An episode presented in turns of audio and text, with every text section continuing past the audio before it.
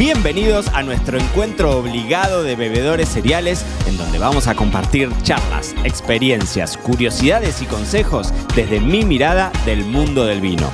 Yo soy Mariano Braga y esta es la segunda temporada de Me lo dijo Braga, el podcast. Te super doy la bienvenida a un nuevo episodio de Me lo dijo Braga, el podcast. Espero que estén todos muy bien del otro lado. Hoy vamos a hablar de un tema que te puede, si leíste el título, te puede sonar raro, porque seguro que en algún momento escuchaste hablar de las catas verticales.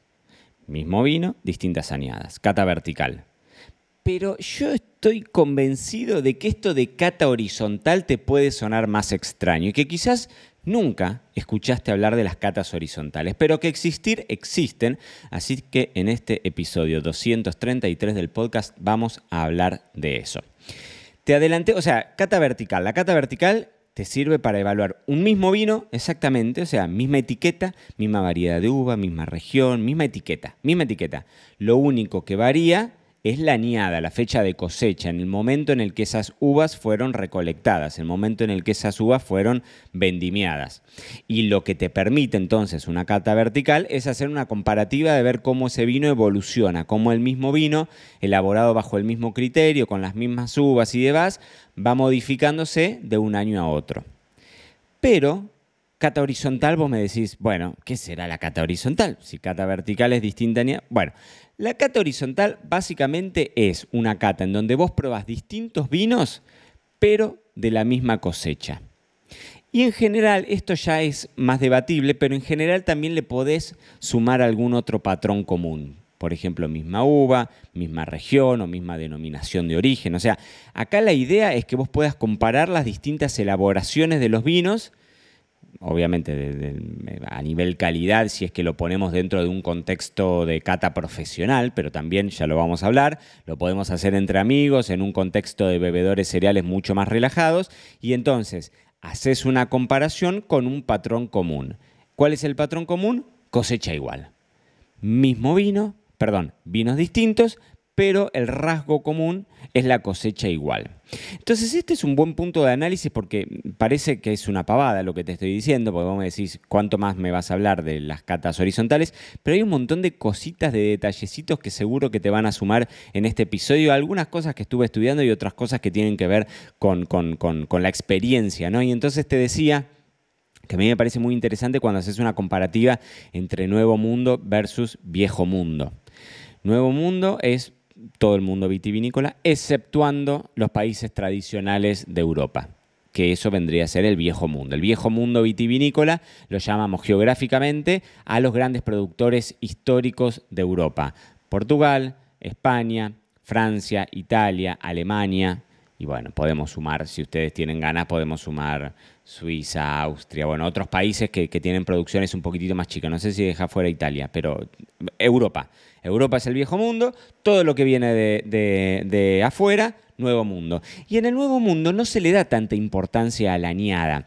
Por eso es que esta idea de la cosecha horizontal tiene mucho peso en el viejo mundo, tiene mucho peso aquí en Europa, en donde la influencia de la añada sí es mucho más determinante y sí hay mucha, eh, a ver cómo te digo, hay mucha... Mm, hay mucha mística armada en torno a eso. Es difícil que en un vino, por ejemplo, sudamericano, tengas una diferencia astronómica de precio entre una añada y la otra. Y si tenés diferencias de precios, en general vienen de la mano de los vinos más viejos. Cuanto más viejo es, un vino de guarda y un vino que vale la pena guardarse y toda esta historia que hemos hablado en algunos episodios del podcast, cuanto más viejo es, bueno, más caro puede llegar a ser. Pero este concepto de la diferenciación de añadas habla de que no necesariamente tiene que ser más viejo, que quizás un vino joven de una añada excepcional triplica o cuadruplica el precio del año anterior en donde la añada quizás no fue tan buena. Entonces vos decís, bueno, pero ¿quién pone esos precios? ¿Cómo se definen esto? Y acá es donde la cata horizontal toma como un rol preponderante, porque si vos si vos pensás en realidad la génesis de las catas horizontales, siempre vienen muy motivadas por el concepto de las denominaciones de origen controlada o de las apelaciones de origen controladas, en donde vos tenés un grupo de personas que forman este famoso consejo regulador Y el Consejo Regulador, entonces, siempre, o sea, una de sus funciones más importantes, te diría que la función principal es, y te lo voy a poner entre comillas, monitorear la calidad. Es decir, cuando vos tenés una denominación de origen controlada, es ese consejo regulador el que prueba el vino y que te dice, bueno, efectivamente estamos frente a una gran añada, por ejemplo, porque hice la cata de todos los vinos de la denominación de origen y entonces puedo decir que el nivel promedio es superior a la media y entonces puedo puntuar a esta añada, a esta cosecha, como una cosecha excepcional.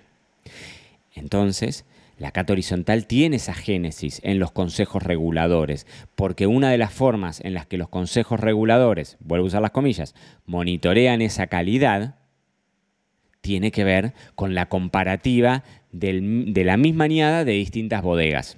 Es decir, en una misma región determinada, para que las botellas que salgan al mercado con esa etiqueta que identifica esa región reúnan las características organolépticas que vos esperás como denominación de origen controlada, que esa es básicamente la idea del terruño.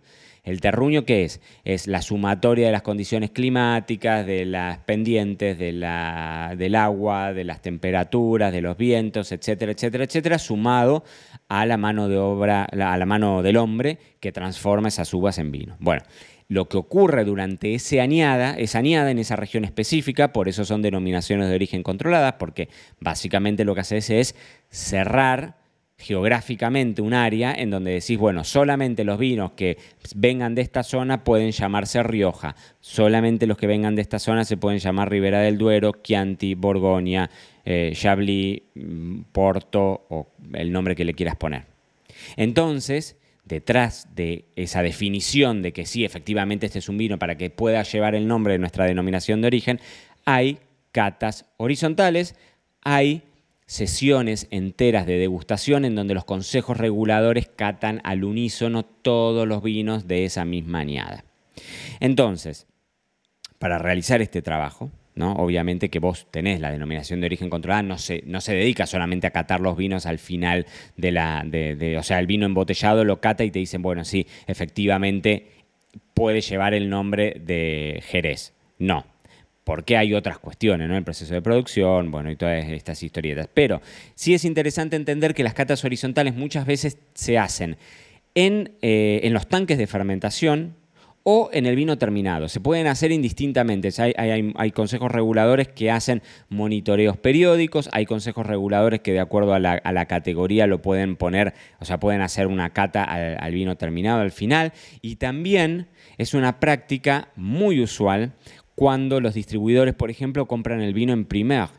En primer, ¿te acordás de primer? Yo te lo conté, lo hablamos mucho este año y de hecho, si te vas al episodio 190 del podcast, un episodio que se llama 25 cosas que aprendí de los primers, ahí yo te contaba que yo estuve en Burdeos en la semana en la que se dan de probar los vinos previo a que vos lo embotelles, previo a que vos le definas un precio. Entonces, este procedimiento, yo fui una semana e hice una cata horizontal de todos los vinos de la región de Burdeos en la añada 2000, 2020, 2021, 2030, la que quieras. En determinada añada se catan todos al unísono. Entonces, muchas veces es una de las grandes herramientas que tenés, por ejemplo, en los primers, en donde no tenés un vino terminado, pero esa cata horizontal, esa cata que te permite hacer la comparativa del nivel general de la añada, te va a definir también los precios. Yo esto te lo contaba en ese episodio 190, que si no lo escuchaste, vuelvo a decirte, anda a escucharlo porque es muy, realmente está buenísimo, eh, es súper eh, educativo. Lo que hacen es bueno, yo como bodega te presento el vino, que todavía está crudo, te lo tenés que imaginar, porque este vino va a salir al mercado después de dos años. Está recién terminando su primer, digamos, su primer ciclo eh, en, la barrica. Entonces vos te los tenés que imaginar, pero de cualquier forma es una forma que si vos estás entrenado como catador, más o menos te podés hacer un panorama de qué vas a esperar de ese vino a medida que vaya evolucionando. Y entonces por ejemplo, lo que sucede en Burdeos es que el precio se fija de acuerdo a las opiniones de toda esa gente que como yo este año desfilamos por Burdeos durante esa semana haciendo comentarios sobre ese vino. Entonces lo probamos, todavía en crudo y casi que cumplimos la función esa del consejo regulador, ¿no? De hacer una comparativa, de decir si este vino está mejor que este otro vino, si el lado este de Burdeos está mejor que el lado oeste o lo que fuese y entonces se define un precio en consecuencia. Pero es bastante usual, mucho menos visto que las catas verticales, pero las catas horizontales existen y Último tip antes de irme, en Sin Contracturas, en nuestro curso, vos sabés que siempre marianobraga.com barra academia, ahí tenés toda nuestra plataforma dentro de la academia, tenés cursos para divertirte, darle duro y parejo, y hay uno de los cursos que se llama Sin Contracturas, en donde hablamos de un montón, es la mejor eh, experiencia que podés tener si te estás adentrando en el mundo del vino, y una de las unidades enteras que tiene que ver con cómo nos relacionamos con el vino en nuestra casa, hay una de las unidades en las que hablamos de fiestas temáticas de vino, es decir, catas de vino. Y una de las alternativas que yo te propongo que hagas justamente es una degustación horizontal, es decir, sacarnos la, idea de, de, que lo tenemos que hacer en un contexto tipo primers o tipo consejo regulador, o sea, lo podemos aplicar perfectamente a nuestra vida diaria como bebedores cereales y elegimos entonces un varietal de una única cosecha pero de diferentes productores o de diferentes bodegas. Y entonces ahí es interesante porque lo que vos podés hacer es ver ante las mismas condiciones climáticas que vos estás poniendo, por eso cuanto más lo podamos cerrar, mucho mejor. No es lo mismo decir, pongamos el caso de Argentina, Malbec de toda la Argentina que decir Malbec solamente de Mendoza. Y no es lo mismo decir Malbec solamente de Mendoza que Malbec solamente de Valleduco. Y no es lo mismo decir Malbec solamente de Valleduco que vamos a probar solamente vinos de la añada 2023 de Malbec de San Pablo.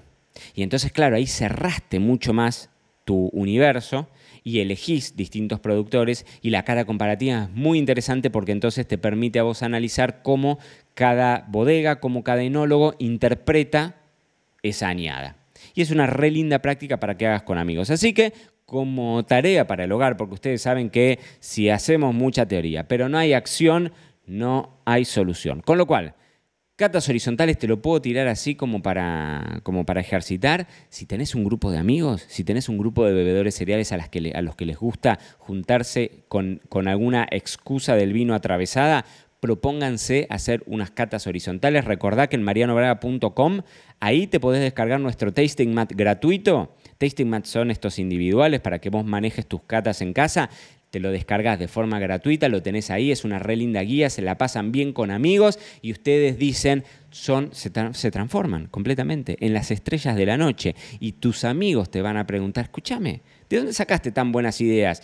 Y vos le vas a decir, me extraña, las escuché, él me lo dijo, Braga, el podcast. Y esto fue todo por hoy. No te olvides suscribirte para no perderte nada y que sigamos construyendo juntos la mayor comunidad de bebedores cereales de habla hispana. Acá te voy a estar esperando en un próximo episodio.